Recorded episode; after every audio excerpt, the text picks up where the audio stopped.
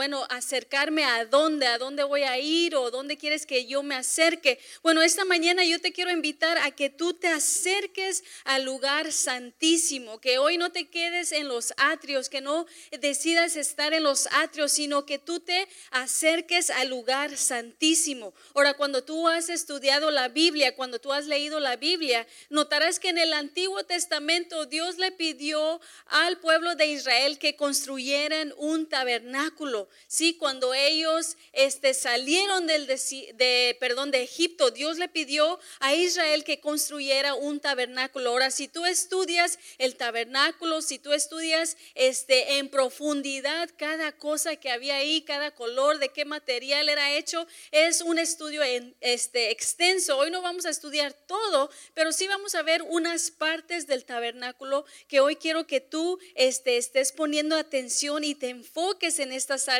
porque yo quiero que tú veas en qué área te encuentras el día de hoy, en qué lugar te encuentras en esta mañana del tabernáculo. Entonces, en unos momentos más vamos a poner una imagen aquí detrás de mí del tabernáculo. Y tú vas a decidir el día de hoy, estoy en los atrios, estoy fuera de los atrios, estoy en el lugar santo o estoy en el lugar santísimo. Entonces, eh, si me pueden ayudar un poquito con las luces de aquí arriba para que podamos ver. Entonces, este era el tabernáculo, si lo puedes ver aquí. Todo esto es el tabernáculo.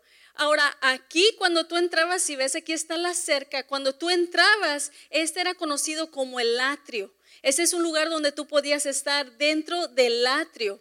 El segundo lugar donde tú podrías estar es fuera del atrio y eso es lo que está afuera de esta cerca.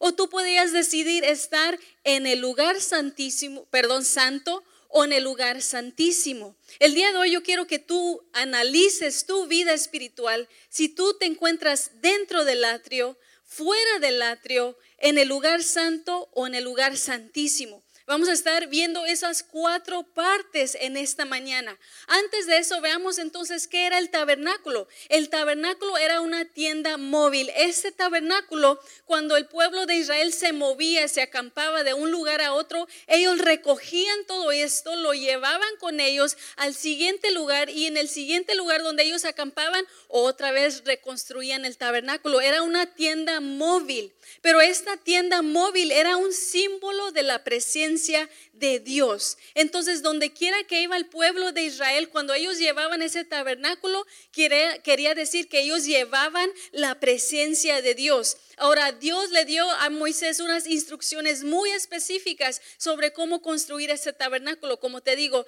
este, de qué ancho era, qué alto iba a ser, qué colores, qué materiales se iba a usar. Y eso tú lo puedes estudiar en Éxodo, los capítulos 25 al 40, que este, las este, especificaciones que Dios le dio a Moisés para construir este tabernáculo. Pero en sí el tabernáculo entonces era una tienda portátil que mostraba la morada terrenal de Dios. Era Dios diciendo, esta es mi morada terrenal. Sí, yo tengo mi reino en el cielo, ¿verdad? Pero yo quiero establecerlo en la tierra, mi presencia. Entonces era ese lugar, el tabernáculo, era un santuario terrenal con un sentido celestial, estaba conectado con el cielo. Entonces decíamos, ¿cuáles son las áreas del tabernáculo? Está esto que era el atrio. El atrio era una vez más todo lo que estaba adentro de la cerca. Eso era conocido como el atrio. La cerca, alguien pone una cerca para poder decidir qué está dentro y qué está fuera de la cerca, ¿verdad? Tú no quieres tener algo dentro de tu cerca que no es para ti. Por ejemplo, en tu casa, si tú tienes una cerca, es para definir, esta es mi propiedad, ¿verdad? Yo no quiero a nadie más que vaya a entrar, yo no quiero a alguien más que pise a mi propiedad porque esta es mi área, mi centro, mi lugar. Y eso era lo mismo. Entonces, esa cerca definía que cuando tú ibas a entrar ahí, tú ibas a entrar a la presencia de Dios, ¿verdad? Ese era lo que distinguía estar fuera de la presencia y dentro de la presencia. Ahora, si tú notas en el atrio, si logras ver, hay solamente una sola entrada y es aquí. Entonces, no hay una entrada por atrás, y una entrada enfrente. No solamente hay una sola entrada. No hay una entrada a un lado y al otro lado. Solamente hay una sola entrada. Si tú querías ir entonces al tabernáculo, si tú querías ir a estar a la presencia de Dios, si querías ofrecer tus ofrendas, si querías pedir perdón por tus pecados, si querías llevar un sacrificio, tenías que entrar por una sola entrada. No te podías brincar la cerca, no podías saltar la cerca, tenías que ir por esa sola entrada. Ahora, todo el tabernáculo es simbolismo de Jesús, de la relación de Dios con nosotros. Entonces, si entonces el tabernáculo era la presencia de Dios y solamente había un portón, una entrada, ¿quién crees que representa ese portón o esa entrada? Jesús. Cristo. Entonces ese portón era representante de Jesucristo, porque Jesucristo, ¿verdad? Es el camino, la verdad y la vida. Él es el único camino. Como Hechos capítulo 4, el versículo 12 nos dice, no hay otro nombre bajo el cielo dado a los hombres en que podamos ser salvos. Entonces solamente Cristo, ese es el único nombre por el cual podemos ser salvos. Si tú te quieres acercar a Dios, tienes que pasar por Cristo. Si tú quieres perdón de tus pecados tienes que pasar por Cristo. Si tú querías entrar a la presencia de Dios, tenía que ser por Cristo, ¿verdad? Si tú quieres bendición en tu vida, tienes que pasar por Cristo, así como lo tenías que hacer para poder entrar al tabernáculo, solamente una entrada. Y como dijo este Jesús en capítulo 10 de Juan, versículo 9, dijo, yo soy la puerta, el que por mí entrare será salvo. Entonces solamente hay un camino, una verdad al Padre. Si tú quieres tener una relación con Dios, tienes que pasar por Jesús. Tienes que aceptar a Jesús como tu Señor y tu Salvador. Entonces eso era lo que representaba el portón para poder entrar al tabernáculo. Si una persona quería llevar a... Eh, um, sacrificio, si una persona quería llevar una ofrenda, tenía que pasar por ese portón. Era la persona tenían que entrar por esa, ese camino, esa puerta. Entonces, si regresamos una vez más a la imagen, veamos otra vez el tabernáculo. Ahora, cuando entrabas tú por ese portón, lo primero con lo que te ibas a encontrar era esto aquí. Y esto era conocido como el altar de bronce, así se llamaba. Ese es un altar un altar de bronce. Ahora, en ese lugar era el único lugar donde la mayoría de los israelitas podían entrar. Ellos solamente podían llegar hasta ahí. Un israelita, alguien de la tribu, alguien que quería ofrecer sacrificios, que se quería acercar a Dios, solamente hasta ahí podía llegar. Él ya no podía pasar a la siguiente estación, no podía entrar al lugar santo, menos podría entrar al lugar santísimo. Al lugar santo solamente entraban los sacerdotes y al lugar santísimo solamente entraba el sumo sacerdote una vez al año. Porque era tanta la gloria, la presencia de Dios, que no podía entrar pecado, no podía entrar error, no podía entrar este odio, rencor, tenía que entrar algo puro y era solamente una vez al año y era para pedir perdón por los pecados de toda, todo Israel. Entonces te encontrabas con el altar del bronce. Ahora el altar de bronce era para sacrificar.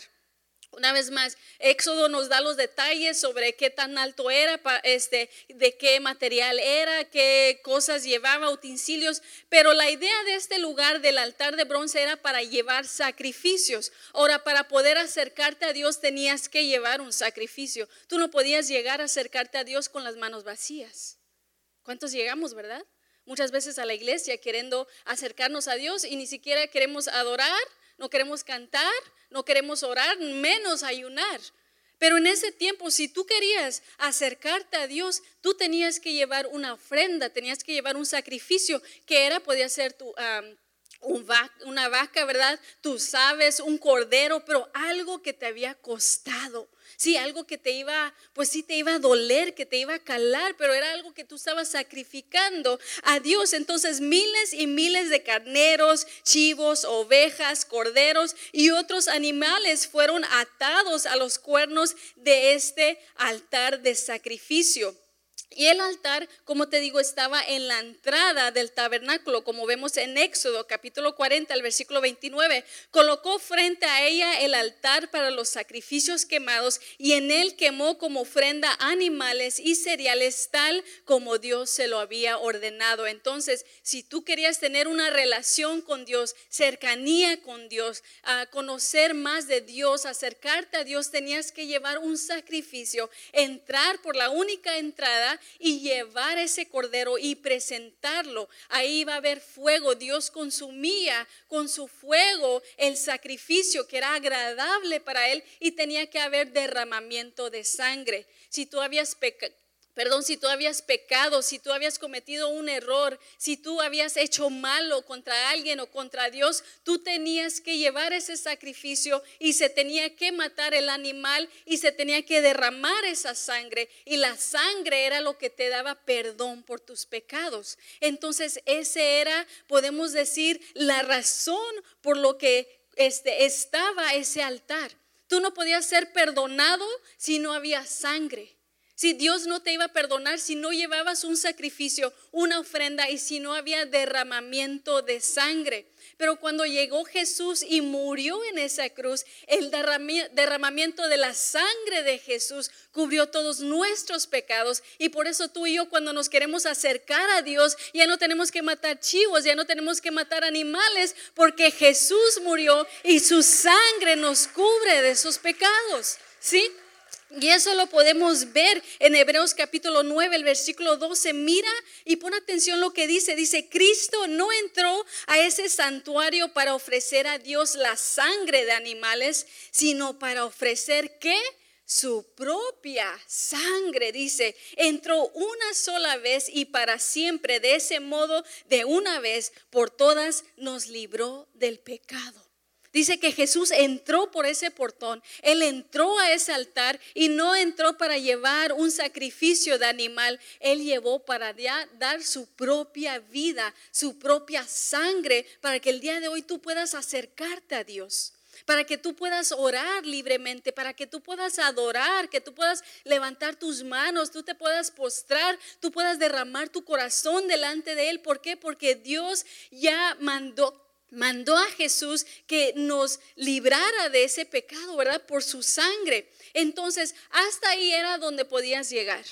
Si tú te querías acercar a Dios, llevabas tu ofrenda, ¿verdad? Se mataba el animal, ahí estaban los sacerdotes, Dios este, hacía descender su fuego, que era agradable su sacrificio, y tú solamente podías llegar hasta ahí. Tú ya no podías ir al siguiente lugar, que vemos otra vez la imagen, si me ayudan otra vez con la imagen. Entonces, el siguiente, la siguiente estación después del altar del bronce es este, y este se llama la fuente de bronce. Entonces, así como dice su nombre, es una fuente. Esa fuente era hecha de bronce y también era como tipo espejo. Se habían usado los espejos que usaban las mujeres, se había derritido y se había usado para hacer ese fuente de bronce. Entonces, cuando tú te acercabas, era un espejo, te podías ver. Y dentro de esa fuente de bronce había agua.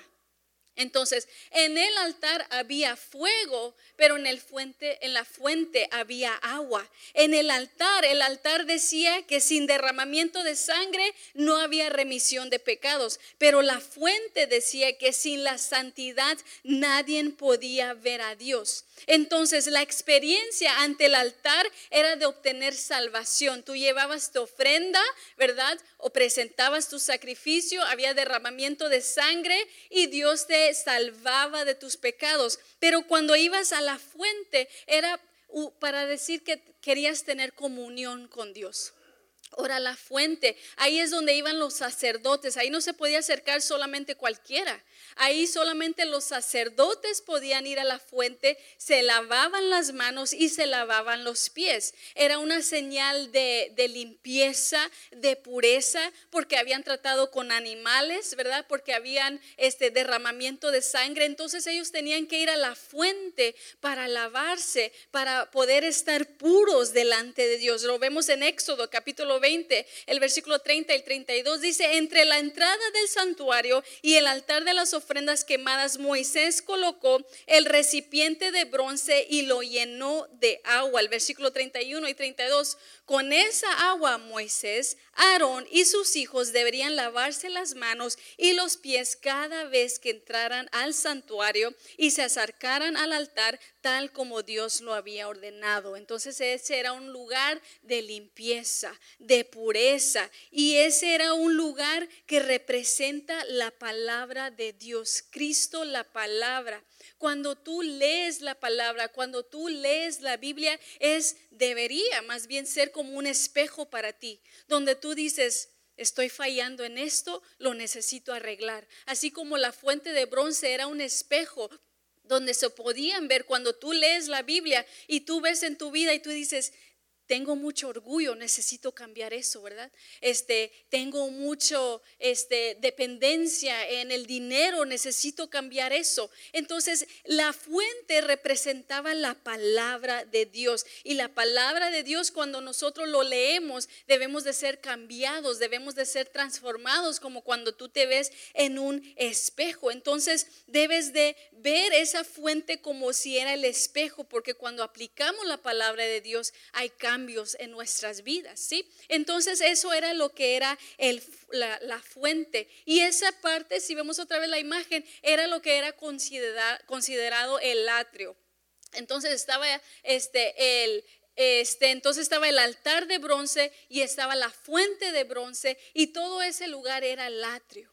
Era como entrar comenzar a meter los pies a la presencia de Dios. Si tú has leído los salmos, el salmista de hecho habló sobre los atrios. En Salmos 84, el versículo 2 dijo, mi alma anhela ardientemente estar, Señor, en tus atrios. A ti, Dios de la vida, elevan su canto mi corazón y todo mi ser. Cuando el salmista dijo, yo quiero estar en tus atrios, el salmista básicamente está, haciendo, está diciendo, Dios, ayúdame por lo menos a estar ahí en la entrada. Prefiero estar en la entrada casi cerca de ti, al acercarme más a ti que estar lejos de ti. Lo vemos en el versículo 10, dice, es mejor pasar un día en tus atrios que vivir mil fuera de ellos. Prefiero estar a la puerta de tu templo, Dios, que vivir en las mansiones de la maldad. Mi alma anhela ardientemente estar, Señor, en tus atrios. A ti, Dios de la vida de la vida elevan su canto, mi corazón y todo mi ser. Entonces cuando el salmista decía, yo quiero estar en tus atrios, yo anhelo un día estar en tus atrios que mil fuera de ellos, él está diciendo, yo quiero estar Dios por lo menos ahí. Por lo menos déjame estar ahí, ¿verdad? Por lo menos déjame estar un poquito cerca de ti. Si eso es todo lo que tengo de ti, si eso es todo lo que me puedes dar, por lo menos déjame estar ahí. Eso es lo que significa entonces estar en los atrios. Entonces dijimos que la cerca era lo que definía lo que sí era el atrio y lo que no era el atrio. Entonces dentro de la cerca era el atrio y fuera de la cerca pues estabas fuera de los atrios. Ahora, fuera de los atrios, ahí es donde este, acampaba el pueblo de Israel.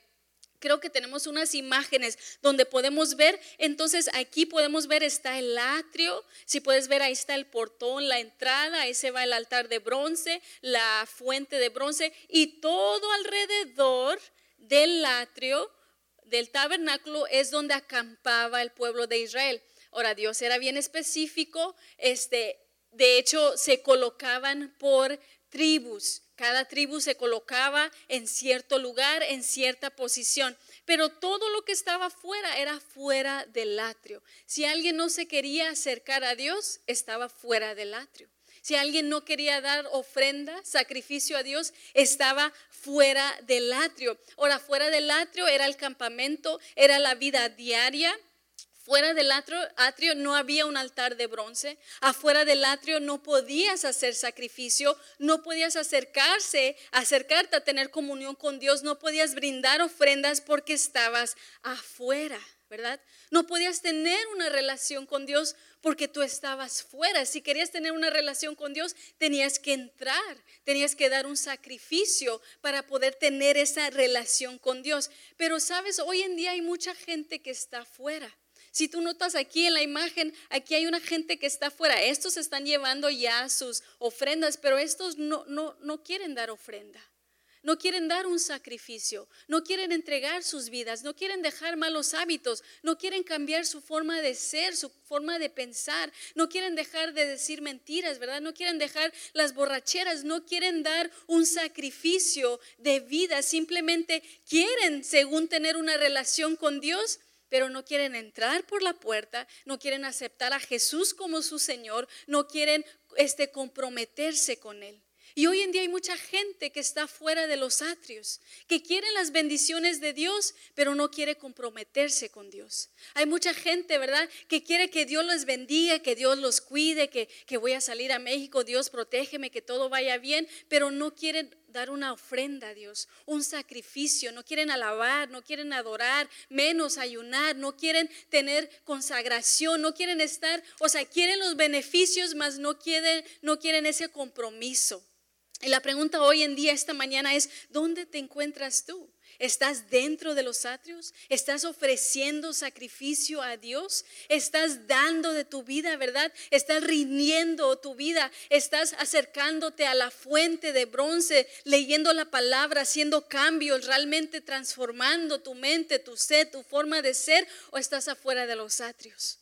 ¿Verdad? Estás afuera, no quieres dar sacrificio, no te quieres comprometer, no quieres hacer nada, ¿verdad? Para acercarte a Dios, simplemente quieres ah, ver un día a lo mejor. Entonces tienes que decidir dónde estás tú. Ahora regresamos adentro de, de los atrios porque es donde queremos estar. Dentro de los atrios, luego el siguiente lugar era el santuario. El lugar, si vamos a la primera imagen donde está el mapa, este el santuario era conocido donde estaban las dos partes. Entonces todo este rectángulo era el santuario. Y el santuario se dividía en dos, en el lugar santo y en el lugar santísimo. Ahora, una vez más, aquí solamente podían entrar los sacerdotes, personas que Dios había designado que podían entrar, personas puras, consagradas, que podían entrar. Y había un velo que dividía. Había un velo aquí que dividía el atrio del lugar santo y luego había otro velo aquí que dividía el lugar santo del lugar santísimo. Entonces, solamente una vez más los sacerdotes tenían acceso al santuario después de haberse lavado las manos y después de haberse lavado los pies. Para poder ingresar o entrar, tenían que cruzar una cortina que era de tela azul púrpura y escarlata sostenido por cinco columnas de acacia revestidas de oro. Ahora, una vez más, si estudiamos bien a fondo lo que es el tabernáculo, esos colores que dice ahí, esos colores de color azul, púrpura y escarlata significan algo son muy significativos. Eso te lo voy a dejar de tarea para que tú puedas comenzar a estudiar sobre el tabernáculo. Entonces, ahora, si, si te recuerdas, en el atrio, el altar era de qué material? De bronce. La fuente era de qué material? De bronce. En el atrio el material era de bronce, pero en el lugar santo todo era de oro. Ahí dominaba el oro y el oro representa lo divino. Entonces, lo más que te vas acercando es más cerca de Dios, pero requiere más consagración y requiere más pureza. Y esa es nuestra relación con Dios. Si tú quieres tener una relación con Dios como la de Moisés, ¿verdad? Como la de Abraham, tú tienes, o sea, tiene que haber más consagración en tu vida, tiene que haber más pureza en tu vida, más búsqueda de Dios. Es como si estás este, entrando a diferentes niveles, ¿verdad? Entonces, cuando entrabas en el lugar santo, habían tres cosas: la mesa de los panes, el candelabro y el altar de incienso. Entonces, cuando entrabas al lugar santo, a la derecha, encontrabas una pequeña mesa con los panes. Una vez más, eso también tenía significado. Básicamente eran 12 panes que representaban las 12 tribus este, de, de Israel. ¿sí? Ahora, eran específicos de cierta manera, ¿verdad?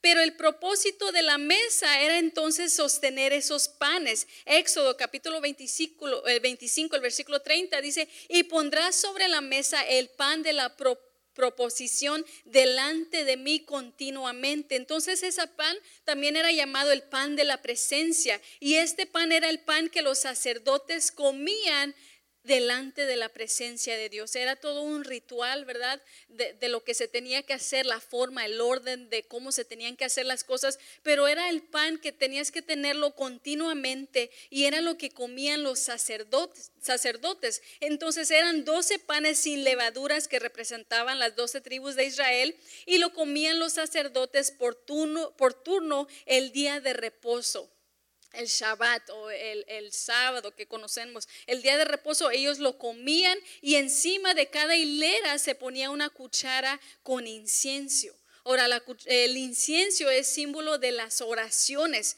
como nos dice en Apocalipsis 5.8, que representa una comunión con Dios. Cuando había incenso, quería decir que era como oraciones, las oraciones que le hacemos a Dios cuando hablamos, cuando decimos este, un altar lleno de incienso, son un altar lleno de oraciones que estamos haciendo delante de Dios. Entonces era una mesa con los panes. La mesa básicamente representa comunión, como cuando tú te sientas a la mesa a comer con tu familia, tú te sientas a la mesa a comer con amigos, con amistades, es esa comunión. Entonces que tenemos esa unidad que representa comunión. Y el pan representa nuestra comunión con Dios. La mesa representa comunión con nuestros hermanos de la fe, de, de convivir, ¿verdad? Por eso es bueno venir a la iglesia, por eso es bueno convivir, este, estar el uno para el otro. Eso representa la mesa. Pero el pan representa comunión con Dios. Cuando tú quieres tener esa relación con Dios, esa comunión con Dios. Eso estaba en la mesa.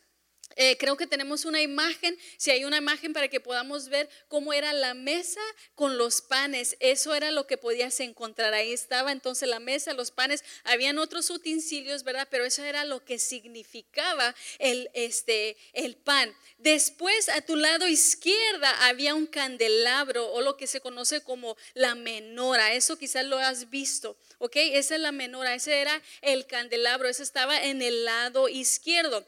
Ahora, el propósito de esto era iluminar el lugar santo. Como todo estaba cerrado, no había ventanas, no había luz. Entonces, el propósito de esto era para que se viera luz, para que hubiera una fuente de luz. Y esta luz tenía que arder continuamente. Cada día, cada noche, cada año tenía que haber luz tenía que haber, este, que tenía que estar este, prendido, encendido. Entonces el propósito era para iluminar el lugar santo, era la única fuente de luz, ya que no había ventanas, se tenía que arder continuamente sin apagarse. Los sacerdotes estaban encargados de alimentar las lámparas con aceite cada mañana y cada tarde como dice este, eh, en la Biblia. Entonces, si estamos diciendo que todo esto es representativo, ¿verdad?, de Jesús, entonces podemos decir que la lámpara esta representaba a Jesús, porque Jesús dijo que Él es la luz del mundo, como lo vemos en Juan capítulo 8, el versículo 12. Yo soy la luz del mundo, el que me sigue no andará en tinieblas, sino que tendrá la luz de la vida. Entonces, ese era el trabajo de los sacerdotes, que continuamente estuviera encendida esta luz. Entonces, en nuestras vidas también tenemos que estar seguros que continuamente está la luz de Dios en nuestras nuestras vidas, en nuestros corazones. Ahora, si seguías en el lugar santo, había otro altar. Eh, en la siguiente imagen era el altar de incienso. Entonces estaba el altar de bronce que estaba fuera de los atrios, pero luego estaba el altar de incienso y lo puedes ver aquí. Incienso, dijimos, representa qué? Oraciones, sí. Entonces, incienso, se tenía que este, quemar incienso todos los días. Los sacerdotes se turnaban para servir en el lugar santo y quemar incienso, este, al igual que alimentar la menora, como les dije. Y eso tenía que hacerse cada mañana y cada tarde. Continuamente Dios quería estar recibiendo ese incienso. Dios quería que ese incienso llegara hasta su trono. Él quería oler ese incienso y él quería ver también que la luz siempre estaba encendida. Y lo dice en Éxodo capítulo 30, el versículo 7 al 9. Y Aarón quemará incienso aromático sobre él cada mañana cuando aliste las lámparas, lo quemará. Y cuando Aarón encienda las lámparas al anochecer, quemará el incienso. Rito perpetuo delante de Jehová por vuestras generaciones. No ofreceréis, ofreceréis sobre él incienso extraño, ni holocausto, ni ofrenda, ni tampoco derramaréis sobre él libación. Entonces, este era el lugar de incienso, no era un lugar para sacrificar animales, no era un lugar para llevar tus ofrendas, ¿verdad? No era un lugar para traer holocausto, no era un lugar para dar tu oración, tu adoración. Si tú lees una vez más el Antiguo Testamento, recuerdas este los hijos de Aarón, dice la palabra de Dios, que ofrecieron incienso que Dios no había pedido. Y ellos cayeron muertos ahí. ¿Por qué? Porque Dios es un, un, Dios santo. Y recuerda que lo más que te vas acercando tiene que haber más santidad. Entonces, cuanto más te acercas al tabernáculo, más te estás acercando a Dios. Pero también más santo es el lugar y con más cuidado tienes que hacer las cosas y tienes que guardarlas así como Dios las ha encomendado. Entonces, la Biblia dice que el incienso representa oraciones. En Salmo 140 41, el versículo 2 dice, suba mi oración delante de ti como el incienso, el don de, de mis manos como la ofrenda de la tarde. Por eso cuando tú oras, por eso cuando venimos los 21 días de oración, por eso cuando el pastor dice, acérquense al altar. Eso representa el altar. Es como tú te puedes imaginar, como si tú estuvieras dentro del tabernáculo. Cuando el pastor dice, acérquense al altar, vamos a orar, tú tienes que pensar como yo me estoy acercando. Soy como el sacerdote que se acerca al altar y voy a levantar mi incienso, voy a levantar mi oración. Quiero que llegue hasta el trono de Dios. Quiero que sea grato, agradable delante de Él. Por eso sí, yo sé que está el virus y sí, yo sé que mucha gente le gusta quedarse ahí atrás. Yo entiendo, tú puedes orar de ahí atrás, pero hay una representación también de cuando tú te acercas al altar. Sí, si tú te quieres quedar en los atrios, está bien, ahí quédate, ¿verdad?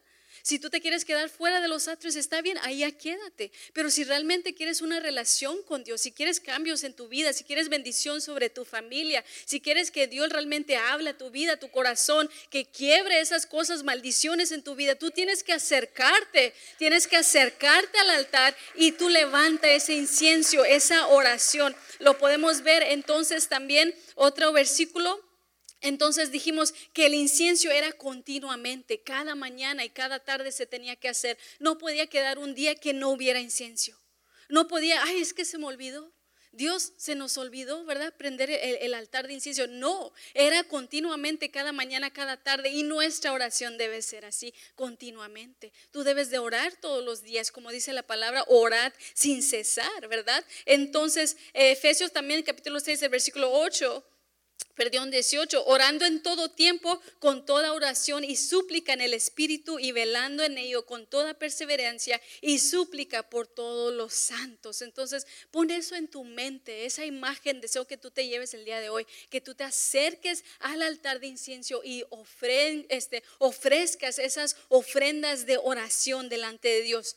Y el lugar más santo Vamos a llegar al lugar más santo. Si me ayudan otra vez con la imagen. Entonces, ya hablamos de los atrios, ya hablamos del altar de bronce, ya hablamos de la fuente fuera del bronce, el lugar santo que había ahí. Pero ahora, este, la imagen, la primera imagen donde vemos el mapa. Vamos a la primera imagen donde vemos al mapa. Ahora sí vamos al último lugar que era conocido como el lugar santísimo. Ve analizando dónde estás el día de hoy en tu vida espiritual con Dios.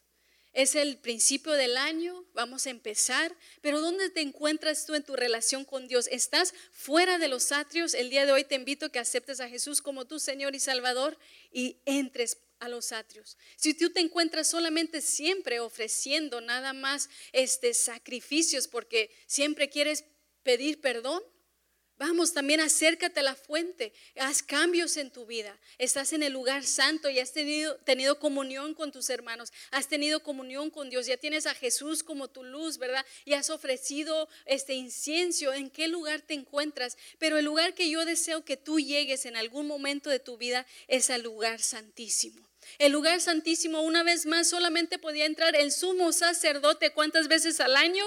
Una sola vez. Imagínate que tú solamente te pudieras entrar a la presencia de Dios una sola vez. Oh, yo creo que sí hay personas, ¿verdad? Que solamente han entrado a la presencia de Dios una sola vez. En su vida, quizás. Pero el sumo sacerdote solamente podía entrar una sola vez. Este era el sitio conocido como lugar santísimo. Era el área más oculta y más sagrada del Antiguo Testamento de Moisés y del templo de Jerusalén. Una persona común en Israel nunca hubiera conocido lo que es el lugar santísimo, nunca hubiera sentido la presencia de Dios tan fuerte, nunca hubiera visto lo que había dentro. Dentro de este lugar santísimo era un, un espacio pequeño, podemos decir, no tenía mucho chiste en cómo se miraba, era un espacio pequeño y solamente estaba el arca del pacto, ahora sí la imagen que habíamos puesto anteriormente, que era el símbolo de la relación especial de Israel con Dios. Cuando tú lees, llevaban el arca, cargaban el arca, era la presencia pura, completa de Dios. Y eso, si me eh, podemos poner la imagen para que veamos el arca de pacto, solamente el sumo sacerdote israelita podía acceder al lugar Santísimo una vez al año en Yom Kippur, que era el día de la expiación.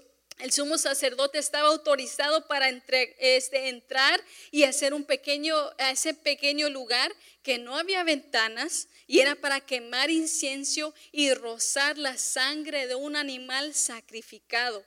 Entonces cuando el sacerdote entraba aquí, esto es lo que se encontraba, ese era el arca del pacto. Tú estudias cada detalle, cada cosa significa algo.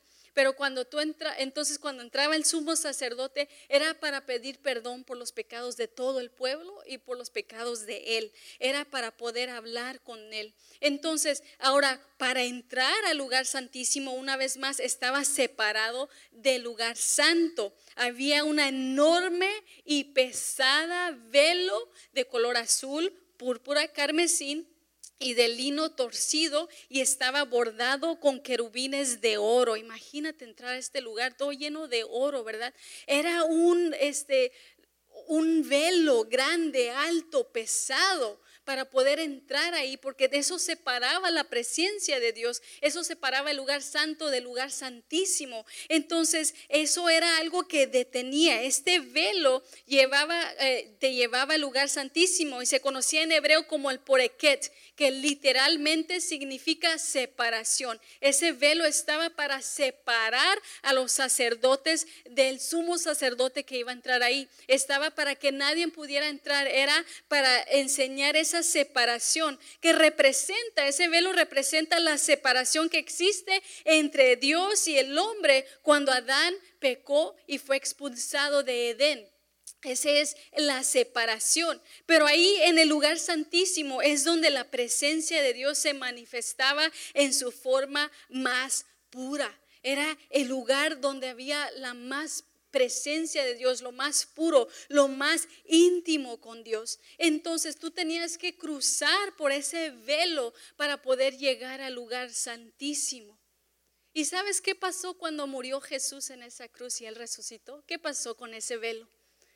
Se partió el velo, literalmente se partió el velo porque Jesús ha sido la entrada y es la entrada para que nosotros podamos entrar al lugar santísimo. Y te lo quiero enseñar con este eh, capítulo, que es Hebreos capítulo 10, el versículo 19 al 22, dice, así que, amados hermanos, podemos entrar con valentía en el lugar santísimo del cielo por causa de la sangre de Jesús. Por su muerte Jesús abrió un nuevo camino, un camino que da vida a través de la cortina al lugar santísimo, ya que tenemos un gran sumo sacerdote que gobierna la casa de Dios. Entremos directamente directamente a la presencia de Dios con corazón sincero y con plena confianza en Él, pues nuestra conciencia culpable ha sido rociada con la sangre de Cristo a fin de purificarnos y nuestro cuerpo ha sido lavada con agua pura. Nota lo que dice, pon atención, una vez nota, dice, podemos entrar con valentía al lugar santísimo. El día de hoy, esta mañana, tú puedes entrar valientemente al lugar santísimo. No te tienes que quedar en el atrio, no te tienes que quedar en el lugar santo, no te tienes que quedar afuera de los atrios. Valientemente tú puedes entrar directamente hasta el lugar santísimo. ¿Por qué dice ahí? Por causa de la sangre de Jesús. La pregunta esta mañana es, ¿por qué no lo has hecho? ¿Verdad? ¿Por qué te has quedado en los atrios? ¿Por qué te has quedado fuera? ¿Por qué no has decidido cambiar? ¿Por qué no has decidido ponerte a cuentas con Dios, ponerte en seriedad con Dios? Si Dios ya nos dio ese lugar para poder entrar adentro hasta el lugar santísimo, dice por causa de la sangre de Jesús, porque Jesús nos dio un nuevo camino, dice a través de la cortina al lugar santísimo. Ahora tenemos nosotros un sumo sacerdote. Recuerda, solamente el sumo sacerdote podía entrar ahí pues Jesús es nuestro sumo sacerdote y por eso nosotros podemos entrar ahí. Te invito a que te pongas de pie. Dice el 22, entremos directamente a la presencia de Dios. Esta mañana yo te invito que tú entres directamente a la presencia de Dios, que no juegues, que no te pongas a pensar, soy suficiente o no soy, no soy suficiente. Tú eres suficiente. Si Jesús murió por ti, si Jesús derramó esa sangre, si Dios mandó a Jesús que muriera en la cruz por ti, tú eres suficiente. ¿Sí? Entonces dice en esta mañana, entra directamente a la presencia de Dios con un corazón sincero y con plena confianza. El último versículo, Marcos capítulo 15, el versículo 37 y 39 dice, y Jesús dando un fuerte grito expiró y el velo del templo se rasgó en dos de arriba abajo. Viendo el centurión que estaba frente a él la manera en expiró, dijo, en verdad este hombre era el Hijo de Dios. El día de hoy no hay nada que te puede separar del amor de Dios y no hay nada que te puede separar de la presencia de Dios. ¿Sabes qué es lo único que te puede separar de Dios? Tú. Tú eres el único que te puede separar, porque ni el diablo te puede separar. Pero si tú siempre dices, no soy suficiente, Dios no me ama, Dios no me quiere, Dios no me puede perdonar, que yo he cometido muchos pecados, no, ese eres tú. Porque Dios ya pagó por medio de Jesús. Dios ya abrió el camino por medio de Jesús, ya rompió el velo. Esta mañana tú puedes ofrecer tu vida en sacrificio, puedes ofrecer incienso, puedes acercarte al altar, puedes decir, Dios, yo quiero entrar al lugar santísimo. Yo ya no me quiero quedar en los atrios, yo ya no me quiero quedar fuera, yo quiero entrar hacia tu presencia pura, plena, completa. Así que tú decides en esta mañana si tú deseas acercarte al altar, si tú deseas acercarte al lugar santísimo, si Dios ha hablado a tu vida, yo te invito. Hay una invitación, puedes acércate al altar. Acércate adentro, entra por ese portón, entra por esos atrios. Aquí en esta mañana tú puedes pasar al altar. Pasa al altar, analiza tu vida. Si tú quieres eh, acercarte, dile Dios, yo me quiero acercar lo más que yo pueda a ti. Yo quiero ir directamente y confiadamente al lugar santo. No hay nada que me detenga, no hay nadie que me detenga, no hay nadie que me va a decir que no, que no eres suficiente, porque yo sé que soy suficiente. En esta mañana dile, Dios, yo quiero ofrecer mi vida como un sacrificio. Imagínate que estás entrando por el portón esta mañana. Imagínate que tú quieres entrar por el único la verdad y la vida. Dile, Dios, yo quiero ir a ti, yo quiero llegar a ti, yo quiero estar a tu presencia. Y yo sé que solamente puedo hacer eso pasando por Jesús. Imagínate que vas caminando por el portón, por la única entrada en esta mañana. Dile, Dios, yo acepto a Jesús. Si no has aceptado a Jesús en esta mañana,